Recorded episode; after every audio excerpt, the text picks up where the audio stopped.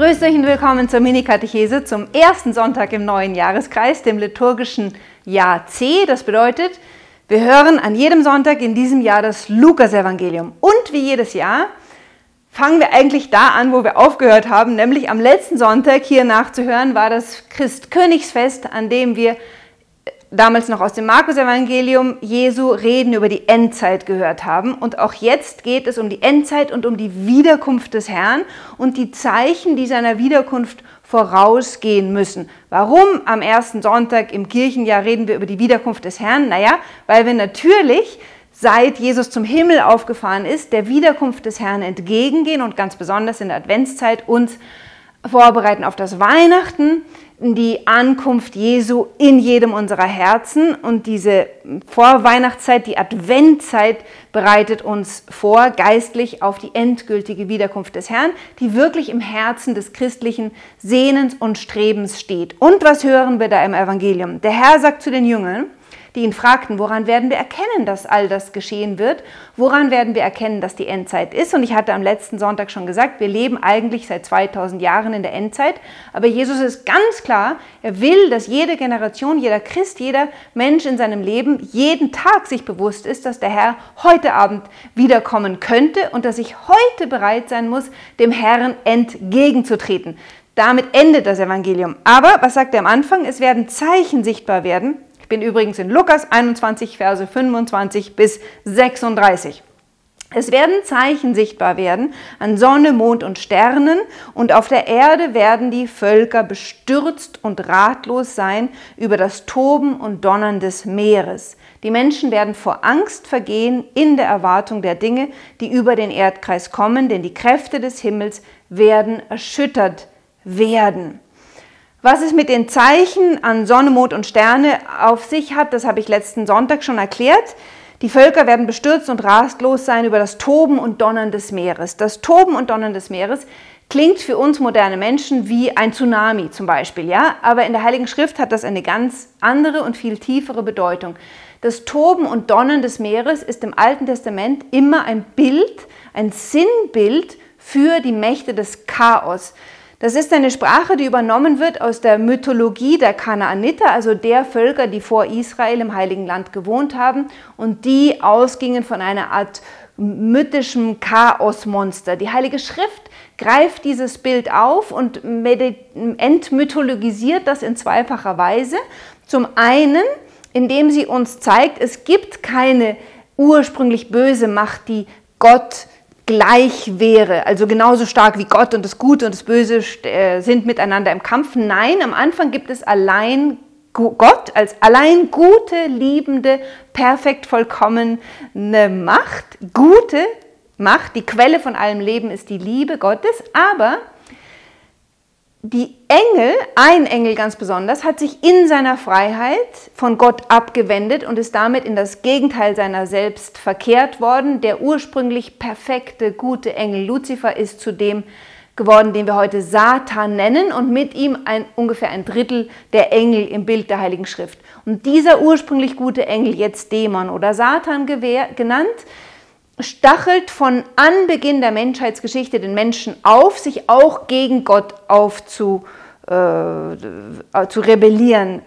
gegen Gott aufzustehen. Und überall da, wo der Mensch das tut und sich von Gott abwendet, achtet Gott den Menschen in seiner Freiheit und dieses ursprüngliche Chaos, von dem wir in Genesis 1 gehört hatten, das Tovabohu, das Gott ordnend zur Seite geschafft hatte, um Leben möglich zu machen, kehrt wieder. Das sehen wir ganz, ganz stark in den ersten elf Kapiteln der Heiligen Schrift ausgedrückt. Wir haben die Geschichte vom Sündenfall und was folgt. Brüder schlachten Brüder ab, also Brüder kämpfen miteinander, Völker kämpfen miteinander und umso mehr sich die Sündenlast des Menschen aufhäuft, die Sünde Babels mehr wird, umso mehr kommt das Chaos zurück in dem Bild von Meer und Strömen ausgedrückt. Ja? Und da, dieses Bild zieht sich dann durch die ganze Heilige Schrift. Überall da, wo Israel sündigt, wird der Feind stark. Und das ist jetzt das zweite Bild. Also das Tosen und Donnern des Meeres ist zum einen ein Bild für die Mächte des, der Finsternis und ihre Macht über den Menschen, da wo der Mensch sündigt. Tritt auch auf in den Feinden Israels, die stärker werden als Israel und das Volk wegschwemmen sozusagen aus dem Heiligen Land ins Exil. Das Toben und Donnern des Meeres, was bedeutet das in unserer Zeit? In unserer Zeit ist gar nichts anders als in der Heiligen Schrift. Da, wo der Mensch sich von Gott abwendet, bekommen die Mächte der Finsternis Macht über den Globus. Denn Gott hat die Entscheidung über das Schicksal dieser Welt in das Herz des Menschen gelegt. Und wenn der Mensch Gott aus seinem Herzen vertreibt, dann regiert da ein anderer. Wisst ihr, ich habe das schon öfter gesagt, im geistlichen Leben und in der geistlichen Realität gibt es keine Neutralität. Über unser Her Herz herrscht entweder der Heilige Geist oder der Widersacher. Aber dazwischen gibt es nichts. Es gibt keine Neutralität in der geistlichen Welt. In der, in der Lufthoheit herrscht entweder der Herr oder sein Widersacher. Und da, wo die Menschen sich freiwillig von Gott abwenden, machen wir Raum für den Satan. Und deswegen brauchen wir uns nicht wundern, dass wir von Mächten regiert werden, die wahrlich dämonische Züge annehmen. Ja? Warum, sage ich, müssen wir uns nicht wundern? Na, überlegen wir mal, ob unsere Generation so schuldlos ist und besser dasteht als die Generation zur Zeit des Noah oder alle seither abfolgenden Generationen. Wisst ihr, in unserer Zeit rümpfen wir die Nase über die Generationen, die uns vorausgegangen sind und was die für unglaubliche Sachen gemacht haben. Nehmen wir mal unser Naserüpfen über die Zeit, als es noch Sklaven gab. Ja, unvorstellbar heute, grauenhaft, dass es Sklaven gab. Aber ich sage euch eins, zukünftige Generationen werden die Nase rümpfen über uns, dass wir mit der Tatsache leben konnten, dass jährlich über 70 Millionen Kinder abgetrieben wurden. Ja, weltweit jedes Jahr 70 Millionen. Bisschen mehr, 73 Millionen im Durchschnitt seit 2015. Wenn wir das hochrechnen in die letzten 50, 60 Jahre, seit denen Abtreibung legal ist, da wird es einem schwindlig. Jedes einzelne dieser Kinder ist ein Menschenopfer auf dem Altar Satans. Jetzt mögt ihr sagen, Nina, du übertreibst. Nein, tue ich nicht. Denn was ist ein Menschenopfer? Ich opfere ein kleines Kind auf dem Altar eines Gottes, der mir wichtiger ist als das Leben dieses Kindes. Ich war mal beim Friseur, ist schon sehr lange her, also ich war kürzlich beim Friseur, aber diese Geschichte war vor 20 Jahren in München.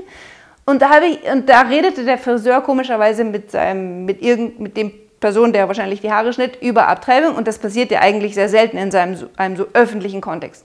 Und da sagte der Friseur doch tatsächlich, also eigentlich bin ich ja gegen Abtreibung, aber ich muss zugeben, also ich habe jetzt drei Kinder und wenn ich jetzt, sagen wir mal, einen Urlaub geplant hätte und, äh, oder in meinem Haus gibt es gar nicht mehr Platz als nur für drei Kinder. Wenn mir da jetzt ein Kind reinhageln würde, nö, dann würde ich das auch abtreiben, weil ich würde ja nicht den Urlaub, den schon geplanten, verschieben wollen. Das ist ein Menschenopfer auf dem Altar unseres Wohlstandes. Und der Satan lechzt nach Menschenblut, denn der Satan hasst den Menschen und er will den Tod des Menschen. Und wie macht er das? Indem er uns zur Abtreibung pusht, indem er uns zum Selbstmord pusht. Alles, was zwanghafter Tod ist, kommt nicht von Gott. So, jetzt müsst ihr euch mal vorstellen, jedes Jahr töten wir als Gesellschaft, lassen wir es zu, einfach so, dass 70 Millionen Kinder weltweit getötet werden. Ja, soll der liebe Gott einfach zuschauen und nichts tun? Das wäre erstens diesen Kindern unfassbar ungerecht gegenüber. Stellt euch vor, einer knallt euch ab oder eure Kinder. Da würdet ihr auch sagen, wenn der liebe Gott gerecht ist, dann soll er bitte etwas tun, um mir Gerechtigkeit widerfahren äh, zu lassen. Zweitens aber liebt Gott auch uns, die wir Mitschuld tragen an dieser Abtreibung. Denn zu jedem von uns wird Gott eines Tages sagen, kein, wo ist dein Bruder Abel? Und da können wir nicht sagen, bin ich der Hüter meiner Bruder, meines Bruders. Ja, wir sind der Hüter unserer Brüder. Es geht uns alle etwas an. Und Gott will nicht, dass wir zu Mördern oder Totschlägern werden, weil er uns liebt. Er will, dass wir Menschen sind, seine Kinder, die für das Leben eintreten. Er will, dass wir, dass wir so werden wie er, dass wir lieber selber was zurückstecken, als dass wir jemand anders ein Leid zutun. Und deswegen wird Gott aus Liebe zu uns uns zur Umkehr rufen. Und deswegen wird Gott aus Liebe zu uns auch über diese Welt richten und zulassen, dass Dinge geschehen, die uns zur Umkehr führen. Und jetzt kommen wir mal in unsere Zeit. Was klopft denn an unserer Haustür, dass wir umkehren? Ja, liebe Leute, wenn wir nicht wahrnehmen, dass diese Pandemie ein Anruf Gottes ist, sozusagen eine Züchtigung, ja, also die Leute haben immer Angst, über die Strafe Gottes zu reden. Natürlich straft Gott, aber nicht so, wie wenn ich jemanden den Hosenboden voll haue, damit ich Genugtuung bekomme. Nein, so wie eine Mutter, die ihrem Kind beibringt, nicht mehr an die heiße Herdplatte zu, wenn ich als Kind was gemacht habe, was mir weh tut, sagen wir, ich packe die heiße Herdpfanne an. Natürlich gibt mir meine Mutter einen Pitch auf die Finger, damit ich es nicht wieder tue, um mich zu schützen. Und Gott weckt uns auf durch diese Pandemie. Kinder, hört auf, kehrt zu mir zurück, sonst rennt ihr in euer eigenes Verderben. Ja? Es geht ihm nie darum, uns weh zu tun. Er will unser Leben. Er will, das, er will nicht den Tod des Sünders, sondern das Leben des Sünders. Da ist die Schrift sonnenklar. Und Gott spricht zu uns durch die Zeichen dieser Zeit. Und die ganze Schrift redet davon, dass Gott uns zur Umkehr ruft durch Hungersnöte, durch Pest, durch Seuchen, durch Kriege. Nicht, weil er die will, sondern weil die, die Folge unserer Sünden sind. Er lässt uns unsere Freiheit und wenn wir in unserer Freiheit Menschenopfer darbringen, dann brauchen wir uns nicht wundern, wer über die Lufthoheit des Globus herrscht. Und Gott lässt es zu aus Liebe und Respekt vor unserer Freiheit. Es ist in seinem Willen, was wir gerade erleben und er gebraucht diese Dinge, um uns zu ihm zurückzurufen. Und deswegen ist jetzt die Frage, wie gehe ich in der jetzigen Situation mit der Lage der Dinge um? Ich weiß, dass es bei euch in Österreich und Deutschland gerade grauenhaft zugeht. Die Gesellschaft ist zutiefst gespalten ähm, und es wird mit jedem Tag schlimmer und Christen schimpfen über Christen und das dürfen wir als Christen auf keinen Fall tun. Wir sind jetzt so angefragt, als Christen richtig mit der Situation umzugehen. Und egal, wo ich in der Impffrage stehe, ob ich ein Impfbefürworter oder ein Impfskeptiker ähm, äh, bin oder Abwartender, keiner von beiden Lagern darf das andere Lager beschimpfen und mit Dämonisieren oder mit äh, Ridikulisierungen bele be belegen, dann handelt er wie die Kinder der Welt. Als Kinder Gottes müssen wir in der Liebe die freie Entscheidung des anderen achten, egal was die ist. Ja? Denn eins ist ja klar, dass wir einander nicht im Leben bedrohen. So, und was sagt der Herr? Die Menschen werden vor Angst vergehen in der Erwartung der Dinge, die über den Erdkreis kommen, denn die Kräfte des Himmels werden erschüttert werden. Kräfte des Himmels werden erschüttert werden heißt wieder in der Metaphernsprache des Alten Testaments, dass die Feinde Gottes erschüttert werden. Ja, das kommt aus Jesaja Kapitel 24 und ich glaube 34 oder 36. Besonders in 24 geht es um das Gericht Gottes über seine Feinde. Wieder heißt es, dass das Zitat über die Erde, die wankt, kommt direkt aus Jesaja 24 dass all diese Phänomene an Sonne, Mond und Sterne und Erdbeben und so weiter sichtbar werden, weil Gott die Welt nun richtet. Und ein Zulassen dieser Dinge ist ein Gericht über unsere Sünde. Bin ich jetzt jemand, der in dieser Pandemie sitzt und vor Angst vergehe über die Dinge, die da kommen? Und ich sage euch, der Virus ist noch nicht das letzte Wort. Ja, dafür braucht man kein Prophet sein. Wir sehen jetzt schon die Inflation kommen. Wir wissen, dass aus der Inflation ganz besonders äh, aus den ganzen Maßnahmen, die der Lockdown nach sich gezogen hat. Wir wissen jetzt schon, dass Hungersnöte über die ärmsten Länder der Erde kommen. Die Inflation wird nicht komisch werden und wer weiß, was noch alles kommt. So, Vergehe ich jetzt vor Angst über die Dinge, die da kommen und die uns die Nachrichten jeden Tag erzählen? Oder mache ich das, was Jesus uns im Evangelium sagt? Wenn dies beginnt, dann richtet euch auf und erhebt eure Häupter, denn eure Erlösung ist nahe. Eigentlich, also, jetzt muss man sehr vorsichtig sein, natürlich trauern wir über jeden Menschen, den es äh, in irgendeiner Weise erwischt, egal durch was. Ja? Und gleichzeitig dürfen wir keine Angst haben, sondern sollen unsere Häupter errichten und, zu, und sehen, dass Gott endlich eingreift, um uns zu erlösen von der Last der Sünde, die auf dem ganzen Erdkreis lastet und die den Mächten der Finsternis so viel Kraft geben, dass wir, wie Johannes Paul II. immer sagt, in einer Kultur des Todes leben. Und der Herr sagt uns, nehmt euch in Acht, dass Rausch und Trunkenheit und die Sorgen des Alltags euer Herz nicht beschweren, dass jener Tag euch nicht plötzlich überrascht wie eine Falle, denn er wird über alle Bewohner der ganzen Erde hereinbrechen. Wacht und betet alle Zeit, damit ihr allem, was geschehen wird, entrinnen und vor den Menschensohn hintreten könnt. Also, wenn ich vor Angst vergehe über die Dinge, die da kommen solle, dann ist das ein ganz klares Zeichen, dass ich nicht im Evangelium verwurzelt bin und nicht im Gebet und nicht im Herrn und nicht in den Sakramenten. Denn wer betet, hat keine Angst vor der Zukunft. Wer betet, der weiß, dass sein Leben in Gott geboren ist, geborgen ist und dass selbst wenn er an diesem Virus sterben sollte, dies in Gottes Wille ist und das nicht das Ende aller Dinge ist. Denn liebe Leute, wir müssen alle irgendwann sterben. Und der Herr hat für jeden von uns das Datum festgesetzt. Und wenn ich im Stand der Gnade bin, ja, wenn ich also nicht in der Todsünde lebe oder in einer anderen, also in einer schweren, bewusst und willentlich begangenen Sünde, die ich noch nicht gebeichtet habe, wenn ich in der Sünde bin, dann haben Mächte der Finsternis Kraft über mich und dann können wir, dann sind wir nicht sicher vor dem, was passiert. Wenn ich im Stand der Gnade bin, ja, dann darf ich wissen, dass alles, was mir zustößt, und wenn es der Coronavirus wäre, das im Willen Gottes ist und das für mein Gutes ist und Gott für mich daraus Heil bringt. Damit will ich nicht sagen, dass wir uns nicht vor dem Virus schützen sollen. Quatsch, natürlich müssen wir uns schützen. Ja? Wir müssen alle Maßnahmen einhalten, die vernünftigerweise geboten sind. Aber wenn ich dann trotzdem noch den Virus bekomme, dann muss ich ganz ruhig und relaxed sein, denn mein Leben ist in den Händen des himmlischen Vaters geborgen. Jesus sagt, mit all eurer Sorge könnt ihr nicht mal ein einziges Haar schwarz oder weiß machen. Was macht ihr euch dann sonst noch für Sorgen?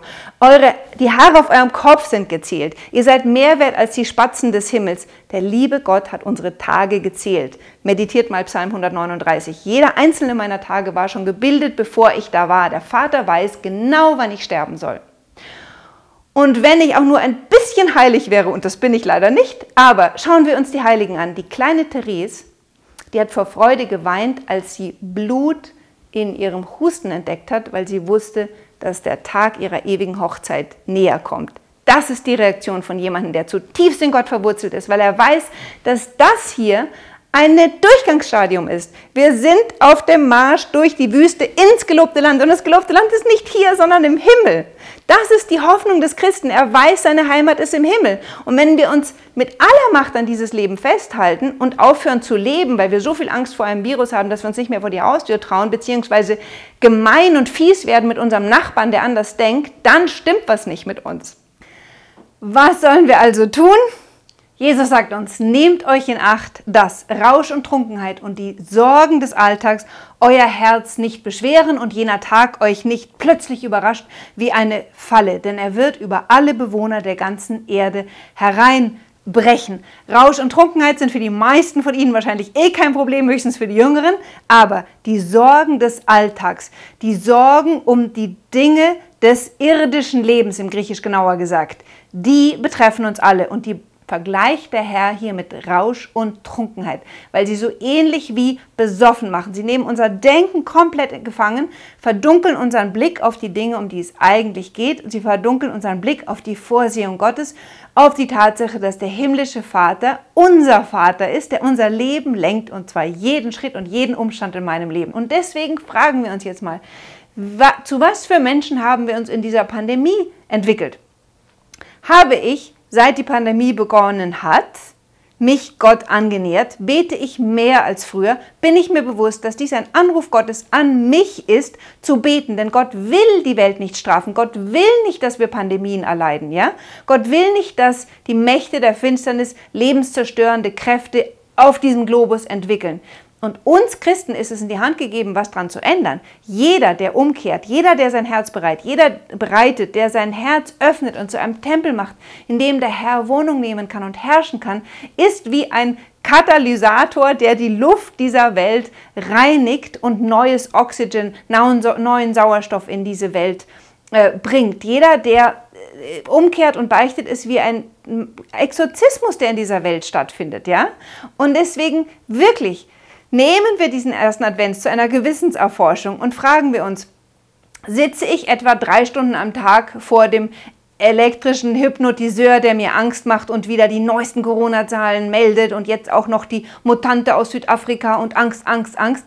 Oder wende ich mich dem Herrn zu, der mir Frieden schenkt, mich beruhigt, der mich leitet, der mir sagt, wie ich leben soll und der mich vielleicht benutzen will.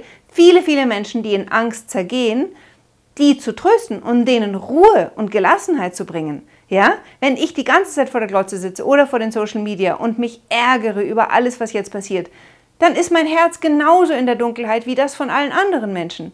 Wir müssen wahnsinnig aufpassen, dass der Teufel nicht mit uns Fußball spielt. Und vor allen Dingen, dass der Dämon der Angst uns nicht gefangen wird und auch nicht der Dämon der Entrüstung und der Wut über das, was jetzt in der Politik und in der Gesellschaft geschieht. Vielmehr müssen wir alles, was geschieht, als Willen Gottes ansehen. Es geschieht nichts, was nicht im Willen Gottes ist und Gott lässt das alles zu zur Reinigung der Erde und um uns zur Umkehr zu ihm zurückzurufen. Also, was sagt der Herr? Nicht glotzen, sondern wacht und betet alle Zeit, damit ihr allem, was geschehen wird, entrinnen und vor den Menschensohn hintreten könnt. Jeden Tag muss ich bereit sein, vor ihn hinzutreten, denn auch wenn er erst in ferner Zukunft auf den Wolken des Himmels käme, für mich zu meinem persönlichen Gericht kommt er irgendwann in den nächsten Dekaden und vielleicht heute Abend, vielleicht morgen, ja?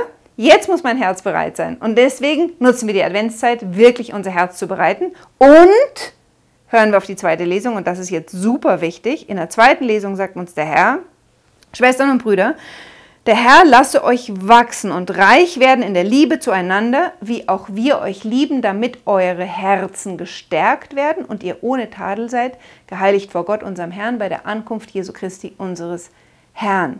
Jetzt, wo die Gesellschaft auseinanderbricht und sich so spaltet und jede Gruppe die andere dämonisiert, sind wir Christen gerufen, genau das Gegenteil zu machen. Wir müssen jetzt noch mehr als früher lernen, unsere Feinde zu lieben, die zu lieben, die eine komplett andere Meinung haben als wir selber, die eine Politik machen, die äh, mit vernünftigen Augen betrachtet ein Wahnsinn ist.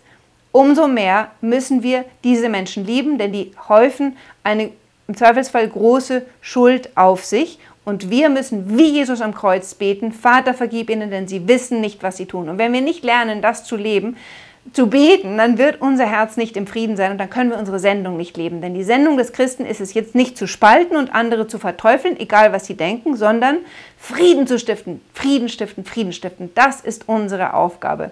Liebt einander, wie auch ich euch geliebt habe, sagt der Herr. Und hier sagt er nicht nur einander, sondern alle. Ja, das ist die Aufgabe des Christen. Wenn wir sehen, dass jemand fehlgeht, dann muss der uns leid tun und dann muss er Teil unseres Gebetes sein, der betet, dass auch dieser Mensch die Liebe Gottes erfährt und beginnt, die Dinge im Lichte Gottes zu sehen und seiner Berufung, wo auch immer Gott ihn hingestellt hat, gerecht zu werden. Denn nicht nur er wird am jüngsten Gericht für seine Taten Rechenschaft ablegen müssen, sondern auch ich werde in meinem persönlichen Gericht Rechenschaft ablegen müssen für jedes Wort, das ich über die anderen geäußert habe und für meine unterlassene Fürbitte. okay, aber genug der Belehrung. Ich wünsche euch einen ganz, ganz schönen vierten Advent.